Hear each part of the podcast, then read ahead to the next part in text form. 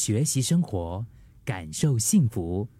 克敏的十一点这一刻，忠于自己这个东西听起来很酷，对吗？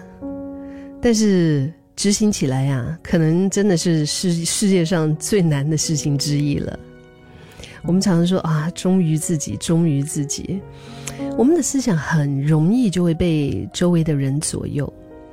小到什么？小到可能你要吃什么东西，本来你的肚子、你的心、你的整个人明明很想吃鸡饭的，然后呢，可能同事在那边讲一下讲一下，哎呀，麻辣香锅啦，哎呀，不然鱼汤啦，后来你就突然改变主意了，就被人影响了。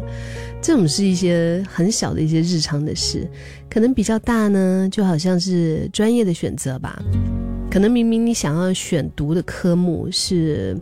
大众传播啊，你喜欢，但是因为三姑啊、六婆啊，就跟你说：“哎呦，现在在新加坡读这个可能前途不大，你应该去读医生，你应该去读律师，你以后有一个更好的收入啊，更受欢迎啊。”然后想着想着，哎，你也被左右了。人生就这样子，有时候就是跟着我们一些可能不大不小的选择，就发生了很多的一些变化。嗯，有时候别人一句无心的说话，一个简单的“不”这个字，又或者是一个犀利的眼神，其实都会令我们胡思乱想，都会让我们自己的脑里面在那边转啊转啊转啊。哎，我是不是哪里做的不对啊？Is there something wrong with me？他是不是生我什么气啦？嗯，我这样会不会被讨厌啊？如果我这样做，会不会更好？你看，受到非难的时候啊，能够忠于自己的想法，而且还可以勇敢的说出来，对目标坚定不移的人，我觉得内心是非常强大的。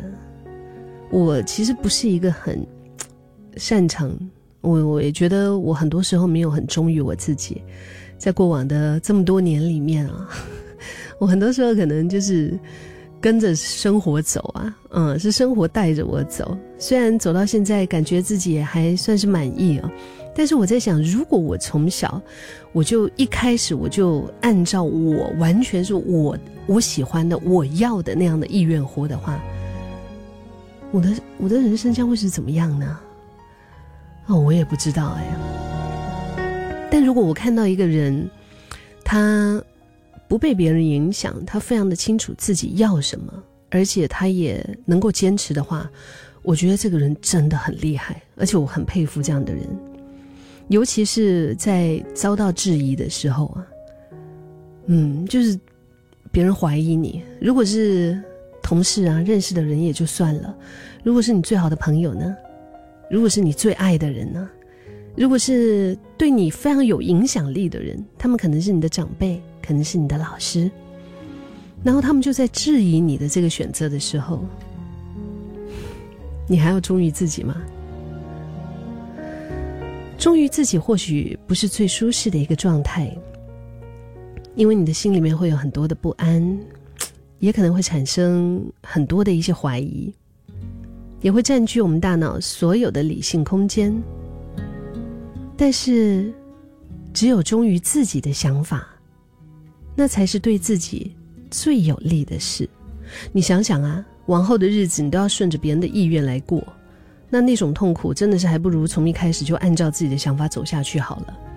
而且最讨厌的是什么？最讨厌就是当你照着别别人的意愿过的时候，你不开心，然后你又去怪那个人，你知道吗？那种那种就是你看，就是都是你啊，都是你跟我讲叫我做这个的吗？都是你啊，叫我选这个的吗？别人没有权利对我们的人生负责，其实只有我们自己。所以我觉得，如果是愿意忠于自己的想法，就是至少你知道，这就是你最想要做的事。忠于自己或许不是一个最舒适的状态，但是我相信，在这个状态下做出的每一个决定，都不会令你后悔。